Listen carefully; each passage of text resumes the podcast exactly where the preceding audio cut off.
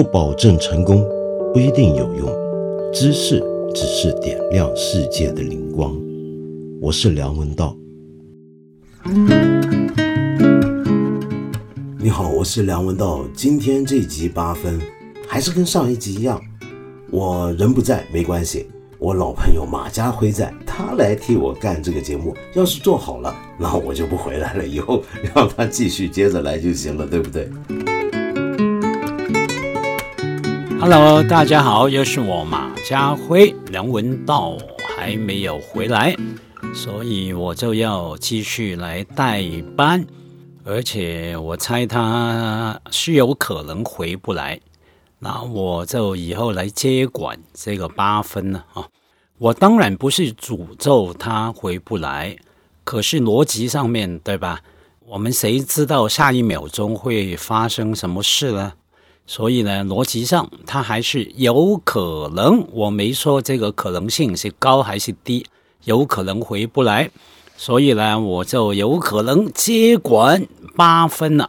所以你们就看着吧，喜欢他的就希望他祝福他回来啊，喜欢我的也不要那么黑心了。就算他回来了，我接管不了八分了，那总有机会。我们在声音里面来沟通的，像我在看理想就有一档呃播客节目，语音节目叫做《衰仔日记》，在直录广告一下，呃，《衰仔日记》《衰仔日记》啊，副标题是“大烂牌里面的小确幸”，衰仔就是倒霉，黑仔嗯黑黑白分明的黑。倒霉鬼的意思。我从小有个外号叫做“黑仔灰”，黑仔灰啊，做什么都倒霉了。就像我去澳门赌钱，赌大跟小，我基本上我买大，我压注在大，你压注在小，那就对了。十趟有九趟我是这样子压错的，可是没办法啦。世界上很多事情，你知道是错的，你还是去碰去玩。因为什么呢？一个字爽啊！你觉得过瘾嘛？开心嘛？快乐嘛？生命不就是为了寻求一点点的快乐吗？所以就做了。最重要是什么呢？你付得起那个代价。我经常说，生命啊，很多事情啊，百分之九十多的事情啊，都是可以从那个市场投资的角度去看的。市场投资决定做不做某个投资行为呢？有几个面向来看。第一个是什么？风险。你做这个事情风险有多高？那你就判定一下吧。啊，是稳赢还是稳输？是九成、八成、七成？你就判断。那第二个呢？就算你觉得风险高，可是你觉得那个性价比、回报率高也高，那你就做吧。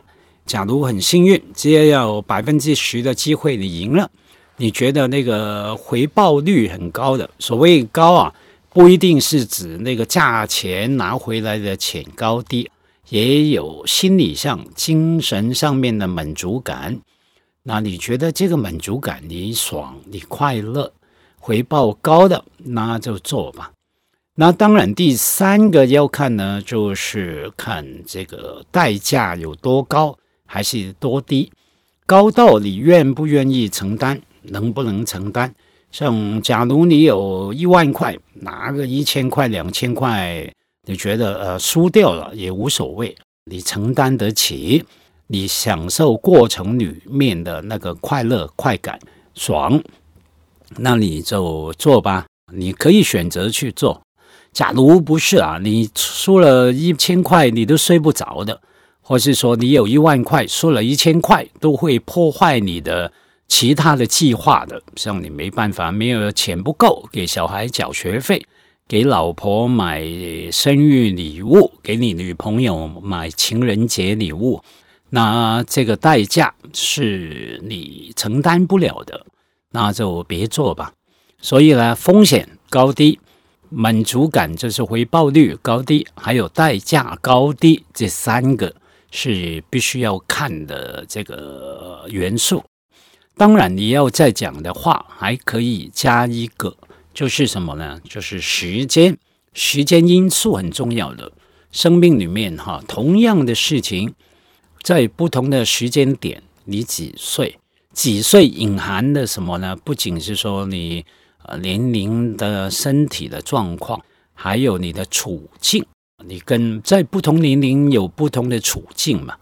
年轻的时候有男朋友、女朋友，后来变成可能太太、可能丈夫、可能情人等等哈。那还有其他关系网络。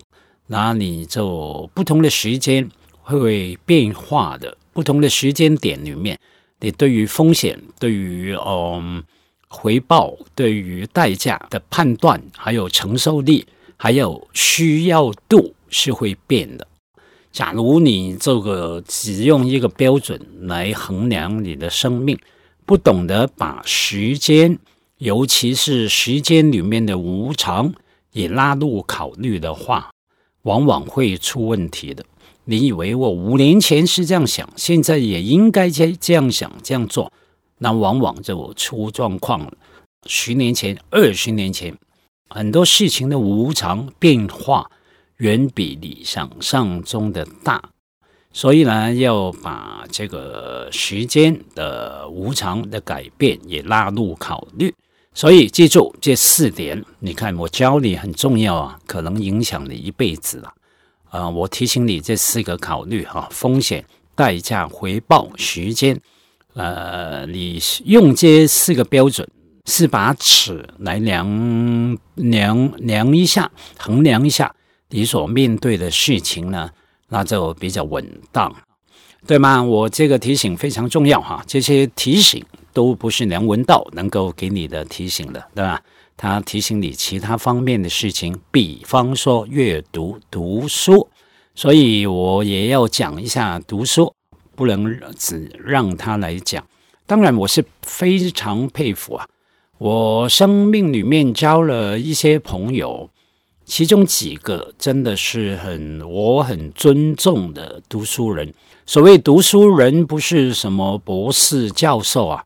坦白讲，那叫学术研究，只是一个游戏规则啊。它是一个专业的 professional 专业的领域，在学术里面，你有你的游戏规则。比方说论论文怎么样写啦，有什么样的规范呢？啊，呃，什么样的铺排啦？然后要经过重重的把关呢？针对什么问题提出什么证据跟结论啊？等等。然后在这个专业里面来沟通，跟同行沟通，那其实跟其他专业没有两样的，跟法律专业、会计、财务等等哈。可是就它的规范，就是用学术规范嘛。然后你的教育程度、文凭啊、学位叫做博士，你的工作岗位叫做教授，就是这么简单而已了。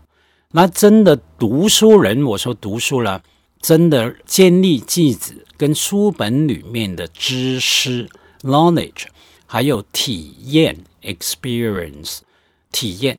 我英文不好啊，你就听着就随便听吧。我发音不好，我舌头太大了，我连普通话都讲不好的，对吧？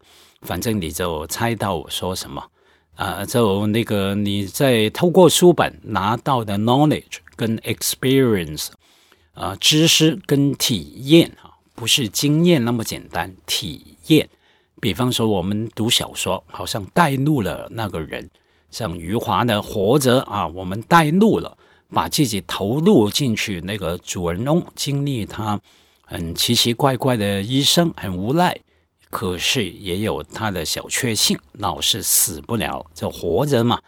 那活着是个好书啊。光是书名已经够卖了，每年听说重印几十万本啊！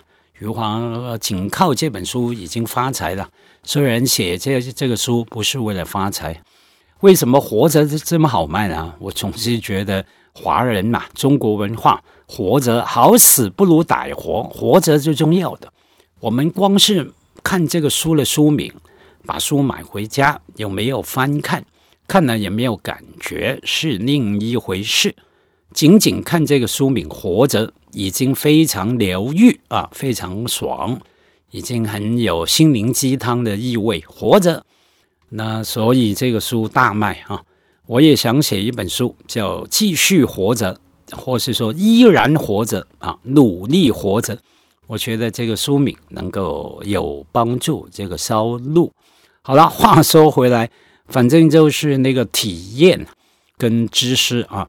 读书最大的快乐就是这样吧，它让你扩展你的生命，你感觉你不止活一辈子，每个人就只能活一辈子嘛，基本上就走啊一条路啊，可能那条路转了不同的工作，所谓的斜杠哈，斜杠中年，斜杠老年像我，可是再怎么样，你还是你啊，你的性格，你的身体。你身处的地方啊，时间的局限就是你了。可是小说的体验就能够让你打破这个时空的局限，对吧？你读《西游记》，你就可以变成孙悟空，或是说唐三藏、猪八戒；你读《红楼梦》，你可以变成这个贾宝玉啊、林黛玉。当然，你读《金瓶梅》，可以变成西门庆。好多人的梦想，或是说潘金莲也不错的，啊，所以体验很重要的。所以读书人，当我说读书人，就是在这个意义上面说的，他不是为了变成博士啊，不是为了当教授，不是为了做研究，他就是为了让自己跟书里面的知识跟体验建立了一种很紧密的关系。而且是长期的关系，不是偶尔翻一翻书就叫做读书人。那所以当读书人是可以非常快乐的。猫有九命，读书人有的不只是九条命，可能是十九条、九十条、九百条命。那看他看了多少书，还还有如何看。我生命里面交往了一些读书人的朋友，像梁文道。像台湾作家杨照，还有台湾作家詹宏志等等哈，像呃内地作家王安忆啊，什么都是整天就读书了。他们跟书建立了很紧密的关系，我是非常羡慕的。我个人来说，我也喜欢看书啊啊，真的看书阅读。嗯，我突然想起一个事情，我女儿小时候哈，小学吧，反正要写作业。他给我看，啊，她写什么呢？那一个作业中文呢？是写我的父亲，我的爸爸。他写我的父亲很喜欢读书，他每天回家都读书。结果那个小学的王八蛋老师啊，这样说他不好，可是也不能不这样说。王八蛋老师啊，就在“读书”两个字上面打叉，就改为看书，就。在那个老师的概念里面，读书就是读书嘛，考试才叫读书嘛。Education 教育，在教育系统里面，考试才叫读书，平常叫看书，这样莫名其妙。他对于阅读这个东西啊，就把它分成说，考试叫读啊，平常是看，看还是比较轻嘛，翻一翻，瞧一瞧，瞄一眼啊，叫看书。那我觉得是怪怪的哈，啊不不太好。就读书就读书嘛，翻开就是读。当然，你说读可以有不同的方法、不同的程度、不同的深浅。有时候真的是瞧一瞧、看一看，可是终究还是读，因为读隐含了一种认真的态度对待那个书。再讲一遍，认真的态度。对待书里面的知识跟体验啊，书能够给你的生命体验，所以就叫做读书。我刚说认识的朋友梁文道、杨照、詹宏志、王安忆等等等等哈，他们读书真的书不离手啊。我以前也有在美国读博士的时候，有一位学长从台湾来的，也是很好，经常很慷慨、很大方。很热情啊，招待学弟妹，然后在他家吃饭，他太太煮饭吃，然后呢喝酒聊天。可是呢，重点不在于闲聊。他说：“家辉啊，还有其他朋友，我们这样闲聊呢，很容易会慢慢聊到别人的是非啊，福谈无根嘛。他说：“别了，我们每一次闲聊一阵，就一定要谈书，谈自己最近看过的书、读过的书，谈书里面的议题，书里面提出的问题，还有找寻答案的线索。”他说：“这样就比较踏实，而且防止我们口舌口舌怎么讲啊？舌头啊，舌就是口舌是非啊，就说别人的八卦。”我觉得这一位学长非常值得敬佩。后来很不幸，他七十多岁去世了。他先是肺癌，医生一检查就说没救了啊，不下药了。结果呢，他就去 China Town 唐人街练气功，给他练了大半年之后好了。医生说奇怪啊，那个癌癌细胞好像退掉了，可以下药了，可以治疗了。然后治疗就把病情控制了两三年之后，结果呢，肺癌没事，可是变成脑癌啊，很不幸，四十五岁就去世了。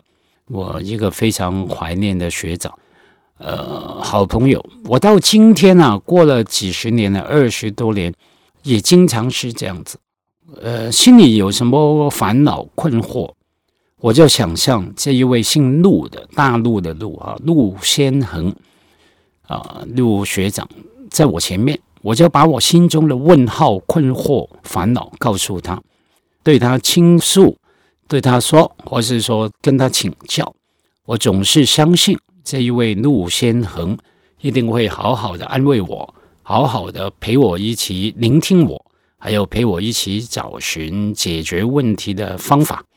这就是你生命中要有的可以信任的朋友，或是说前辈。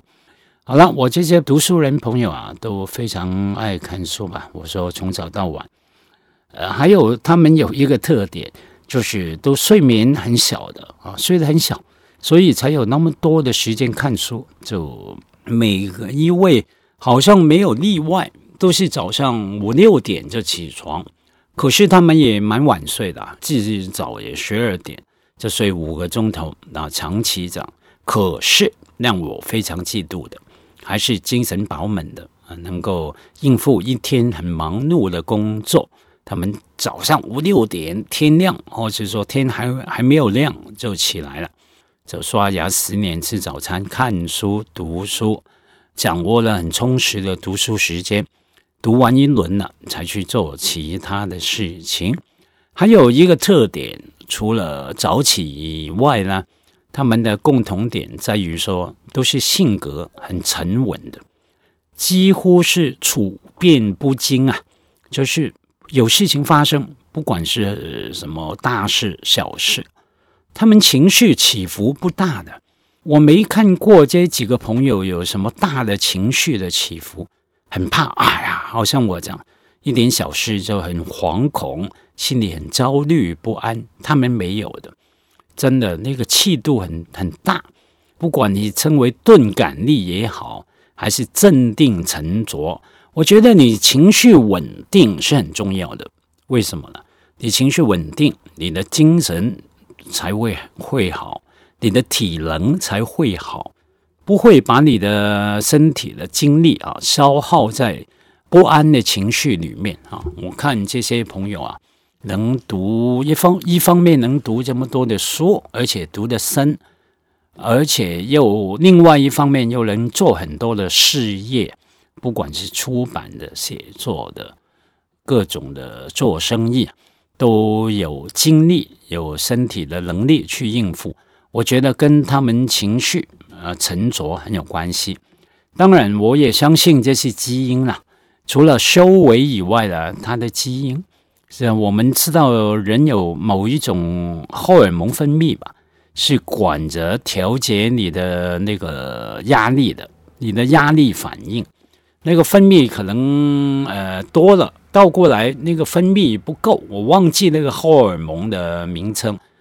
呃，你们记得这留言哈，告诉我吧。那那个你们呃，就是那个荷尔蒙分泌不够，你这对于很多事情反应就啊好大，马上心跳，很惊恐、惶恐。假如那个荷尔蒙更低了，你就有所谓的惊恐症了。呃，相对的啊，倒过来说，你荷尔蒙那个分泌多，你就能够承受更大的压力，有抗压力，很强大的抗压力。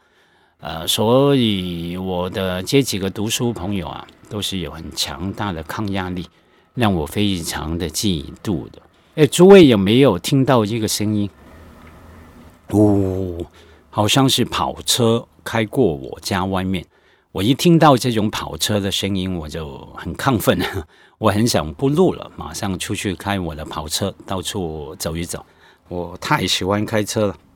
好了，不要胡说八道，言归正传，谈阅读啊。所以我就算心向往之啊，向向往向往，很佩服这些读书人朋友。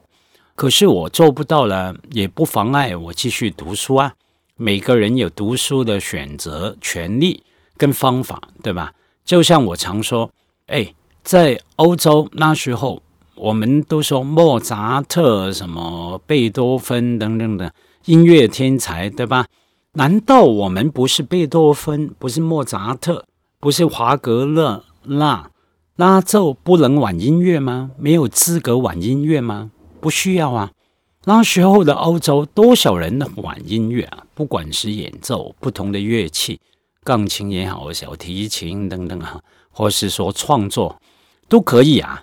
人的天分有高低，可是权利是一样的。你喜欢就去吧，慢慢来吧，按照你本身的能力跟喜好，就继续玩下去吧。你不是莫扎特，你不需要有莫扎特、贝多芬的音乐天才，你也可以享受音乐艺术的美好的。阅读是一样的，你不需要像梁文道、杨照、王安忆啊，你也可以享受读书、阅读给你的知识跟这个体验的。当然，假如你说呃，希望能够多读一点，或是说读深刻一点。那还是需要有一些些可以注意的技巧，我只是说值得注意而已，没有说一定通用，因为每个人情况不一样。像我前一阵子在我的社交平台，你们自己找一下吧，不同的平台，小红书啊、微博啊等等，呃，录了也写了一些关于阅读的一些分享的提醒吧。像我说什么呢？第一个有六点，我说第一个要自律，因为我每个月基本上在微博上面分享我的阅读的书单，每个月的书读书量大概很小啊，真的很小，呃，十来本吧，啊，十来二，有时候二十多本吧，啊，十来本到二十多本。那一月份读了什么？二月读了什么？三月读了什么？什么哈？那好多朋友都是留言啊，怎么哪有时间？有什么方法能读这么多这么快呀？了不起啊！什么什么？也一堆的赞美，一堆的询问发问。那真的不需要赞美，每个人情况不一样。我是非常惭愧的，一个月才读啦十来二十本书。我看詹宏志、杨照他们一个月三四十本、四五十本。完全没没有问题的，那所以每个人情况不一样。那至于说读得快，那当然有一些小的方法嘛，也是每个人不一样。好了，我的分享的六点提醒呢，第一点刚说自律，就是你要有基本上习惯嘛，就像你做运动一样哈，练六块腹肌，练你的人鱼线、马甲线一样，要自律、规律嘛。像我觉得，假如你不能五六点起床呢，那不管怎么样，每天白天最好，尤其是早上，可以至少有一个钟头的读书时间。起来一边吃早饭，不要玩手机嘛，就读书嘛。把早上最睡醒了、最清明，不一定是最清醒的、最宁静的头脑，都来给书本。早上一个钟头。那到了晚上呢？不管是晚饭后还是睡觉前，也读一个小时。那早晚加起来两个钟头，啊，一个礼拜七天等于一个礼拜十四个钟头，一年是多少？一年已经有七百多个钟头读书了，对吧？七百钟个多个钟头是什么概念？等于是说有整整一个月。你每一年其实有一个月三十天，每天二十四小时不眠不休的读书，对吧？那是很可怕，可以很可怕的量啊。那足以改变你的想法、你的眼界、你的生命，对吧？七百多个钟头除以二十四，对啊，就是三十嘛，三十左右嘛，哈。那所以呢，你能够想象，你这样读法，早上一小时，晚上一小时，等于一年有一个月不睡觉、不吃饭、不拉屎、不做爱，然后都就读书吗？那真的对你改变很大。你咬紧牙根用一年来试试看吧，这样的话，不仅那一年的阅读量能够改变你的眼界跟想法，也形成了习惯、规律的习惯进入你的心里面，甚至进入你的血液里面，然后就等于变成一种自动化的动作，以后你就不能没有书了，你就上瘾了。上瘾之后会怎么样？越读越多，越读越快。套一句，以前有一位老师啊，台湾大学的英文系的老师，他说：“那中学要念好英文，有一个暑假什么都不干，就读莎士比亚全集，咬紧牙根把它读了，基本上读完了。”他说：“读完那个暑假之后，他在英文文学的阅读上面。”从此没有拦路虎，只有拦路羊，就是没有老虎挡住你过不去，只有一点呢小小的拦着你的路的羊，小羊，那你可以很容易的把羊爆开，把羊踢开，残酷一点，或是或是说绕绕过它，绕过那只羊，再往前走。所以前面的付出啊是需要的，咬紧牙根。就像马克思说吧，你总要原始累积嘛，对不对？Primitive accumulation，累积你第一桶金嘛。有了原始累积而来的资本，你才能投资，继续当资本家。当然，资本家是万恶的啊！我打倒资本家啊，对吧？有人这样说，我没说要打倒。那反正就是真的这一关要下功夫啊。英文叫 pay effort 啊，下功夫付出来过的，所以自律第一个提醒。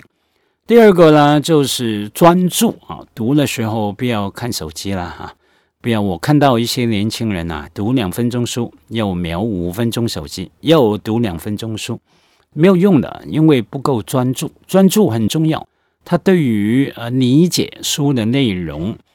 理解书的角度哈很重要，还有把书的你读过的记住，专注 focus，mindfulness 啊，mindful 专注力是很重要的，所以最好把手机关掉，或者是说放开放到远处吧。第二点专注哈，第三点呢，刚开始不妨杂食，就是只要你心中对于什么样的事情好奇了。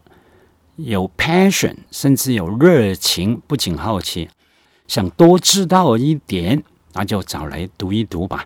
不管你是买也好，借也好，我是老拍了，读纸本书了，因为纸本书的读法是不一样的。你可以一眼把一整页的读的，不是在网上一行一行，或者说呃不一样啊。反正改天我们再谈阅读纸本书跟电子书的差别吧。读纸本书，你跟纸翻页的时候，你建立了某一种动作的关系，你可以一页一页，好像扫描一样读下去的。好了，呃，反正就杂食，你对于什么题材就找来读，找来看，找来描一描。所以杂食哈，杂七杂八的杂杂食很重要，特别对于阅读读书的刚开始的阶段。因为你永远不知道什么时候会遇到你真正的阅读呃兴趣的领域啊，打还有一本好书，你永远不知道了。你可能读了好多烂书，才找到一本好书。像哪个作家我忘了，懒得去查。马叔是很懒惰的哈。他说过一句金句啊，他说什么？一个人啊，一生啊，可能只需要读六七本书，其实就够的啊，很好很好的书。可是为了要知道读了哪六七本好书了。你可能必须要先读够三千本书，你才能找到那六七本书。什么意思呢？就是读完三千本书，你才有那种眼光、鉴赏力、能力、判断力，去知道哪六七本书是值得你好好读、慢慢读、一读再读。所以杂食在刚开始的阶段是很重要的。好，第四点提醒呢，就是什么呢？主题，就是除了杂食呢，还是终究还是抓住一个主题来读也好，找相关的书来深耕啊，很深入浅出的深，耕田耕种的耕啊，深耕下去。那听起来矛盾，又要我杂食，又要我深耕，要怎么样呢？可以轮流交替来读，这是我的经验。你比方说对某个主题感兴趣，像我有一阵子这恶补啊，中国从一九一一年到一九四九年的历史，我就往那个主题能找到的书，不管有没有口碑，最好是先前有口碑的，知道这个书，可是没有机会看，没有缘分看，找来看。那我每读完两三本我感兴趣的主题的书呢？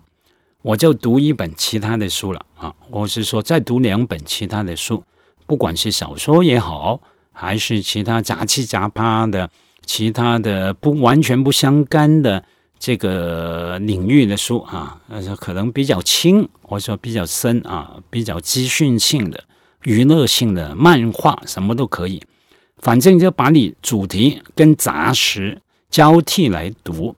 那能够比较让你不会感觉太枯燥，不容易感觉麻木。哎呀，读了太多了这方面的书，能够调剂一点嘛？就像我们嘛，多吃了牛肉、猪肉，就想吃下鱼海鲜；多吃了两天海鲜，又想吃羊肉，呃，一样的啊，转来转去。所以第四个提醒，这是主题。好了，第五个提醒呢，在网络时代，多利用参考吧。参考的材料，尤其读一些经典，这个不需要我说你也懂了。比方说，我读《战争与和平》以前，哈，我先花了一个礼拜时间看人家对这个书的解读。呃，放心，我不会被他绑住，因为我不是一个刚开始的读书的人嘛，我有我的基础。我瞄一下人家怎么样来谈，怎么来讲这个书、这个小说的事情，还有它的背景。还有他的文字艺术等等，我可是我保留，我有我的看法跟判断，可是我还是要参考。然后我甚至把 BBC 一二零一六啊，还是二零一八年的六集的《战争与和平》的电视剧也看了，啊，大概讲过了人物的关系等等。它里面有五百多个人物啊，当然你要讲哈。然后我就再读这个书。当然，对于很多的书也是啊，不管事前还是事后，也在读人家的评论啊，跟人家的感想，也可以抓住一些关键字，提高你的阅读的速度。所以，事前的参考，事后的参考也是很重要的。好，第六点提醒就是小说，记得一定要读小说，打开你的生命的维度，体验。体验不一样的生命的想象，所以总结：自律、专注、扎实、主题、参考，还有小说，就是我在微博还有小红书平台哈里面提到跟大家分享的阅读的一点体验跟经验吧，那或是说提醒吧，然后希望也对你有帮助吧。所以，嗯，我常喜欢打个比喻，读书就像吃东西啊，每个人的年龄、胃口都不一样。所以，那个有人说，总是问：“哎，马叔，你那个书单读这那么多书，每一本都是从第一页读到最后一页吗？还是匆匆描一下就假装读过？我觉得用“假装”两个字太阴暗了啊！不需要假装啊，我假装给谁看？我不需要你的肯定啊！我不需要把书单放出来。你看，我一月份读了二十三本书，二月份读了二十五本啊，好棒啊！我不需要你夸，因为我自己有花钱买夸夸群嘛，给我夸嘛，所以不需要你夸，纯粹分享而已。还有给自己留一个记录。那因为很多书我的确没有从第一页读到尾的，为什么？因为我已经知道了，我不是从零开始的，我大概知道。比方说，我最近读那个韩国的学者，他在德国做教学研究的韩尚泽。反正读他一本书叫叫做在群中群体的群哈，他反正讲网络世界的种种的观察、哲学的思考。他提到，在这个一切强调绩好啊、绩效 （performance） 的社会里面，我们如何感受到压力？如何把这种内化在自己的情绪里面，变成对自己的要求不断的压迫？自己对自己内卷，然后呃影响到我们情绪、人的价值、人的异化等等，呃，很多很有意思的 insight 啊启示。那可是对他说的事情，还有他引用其他哲学家的文化理论家的呃说法，我都有些基础了。所以我一翻瞄着关键字。我大概知道他的套路是什么，我就要我要的东西。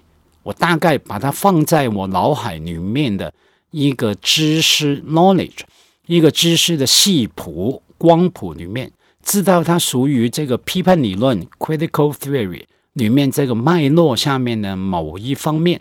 脑海里书读多了，大概心中就有一个光谱的，有个架构。好像有个有一个大的柜子，有不同的抽屉。你一边读，甚至从你决定读不读、买不买这个书的时候，你心中大概知道那个书属于你的大柜子里面哪一个小抽屉里面的范围的东西，所以我就可以读得快了，也不需要全部读啊。还有什么呢？有些书我翻一翻，它可能很好，可是我不需要，也不一定适合我。那就读完部分就放下了，为什么呢？这个就跟我前面说的时间有关系。我这个年龄眼力不好啊，等于我们吃东西，我的胃辣不好，不像年轻人啊，什么都可以吃，不怕拉肚子，就算拉完也没事。我们这种年纪吃的不多，吃的拉肚子要躺三天，所以我要好好珍惜我的胃辣量啊，我的眼力。我的头脑的脑力，还有我的精力，我一看有些闷呐，太闷了，读不下去。我 not ready yet，还没准备好去读它，或是说我不需要它，我干嘛要勉强自己啊？你说对不起，我买书了钱，那也没关系啊，我买得起才买。每个人的经济能力也不一样，对啊，所以呢，我就要考虑到，我要把我的有限的精力、眼力、脑力。记忆力很重要啊，然后留给好像更适合的书，所以我就可以翻一翻、瞄一瞄也行呢，所以就读得快呢。我觉得也真的每个人不一样，真的不需要，从来不需要每一本书全部读的，全部由头读到尾的。还有读书的时候呢，我有个习惯就是做笔记，呀，年轻的时候会抄下来嘛，那时候没有手机，没有网络。现在呢，我主要是圈点在书那些语句啊，不管是小说还是知识类的书啊，我就用笔在上面圈点，还有贴的小字条，不是有一些 notes 吗？小小贴纸贴着。那我因为当你圈点它的时候，过程里面那个动作已经可以有帮助加深你的记忆力了。那那是一个帮助记忆的动作，然后之后你万一想到，我们也可以运用我们的视觉记忆啊。当我后来写东西，大概谈到某一点，谈到网络文化里面什么叫尊重 （respect），尊重跟距离的关系在哪里？我就脑海会先呈现什么呢？一本书的封面，甚至它的颜色啊，黄色的，然后大概封面上面有个三个字的很短的书名，啊，那就记得，那就是我刚说的那个书，在群中，韩尚泽的书。那我就从书架啊里面找出来，哎，我当时读到他谈到没有距离就没有尊重。那这是网络文化里面一个很重要的问题，距离太近了，那没有尊重，对于任何神圣的，或是说有尊严的人的事情没有尊重，那引发了其他各种的暴力啦、扭曲啦、攻击啦、阴暗的行为等等哈。我读到这个部分，我有贴着一张小纸条，也用笔在书页上面圈着尊重、距离等等一些关键字。那我就很容易透过我的视觉 visual 哈视觉的记忆想到那个书，然后找回，再透过我的圈点找回关键字，然后就可以把那一段引述下去。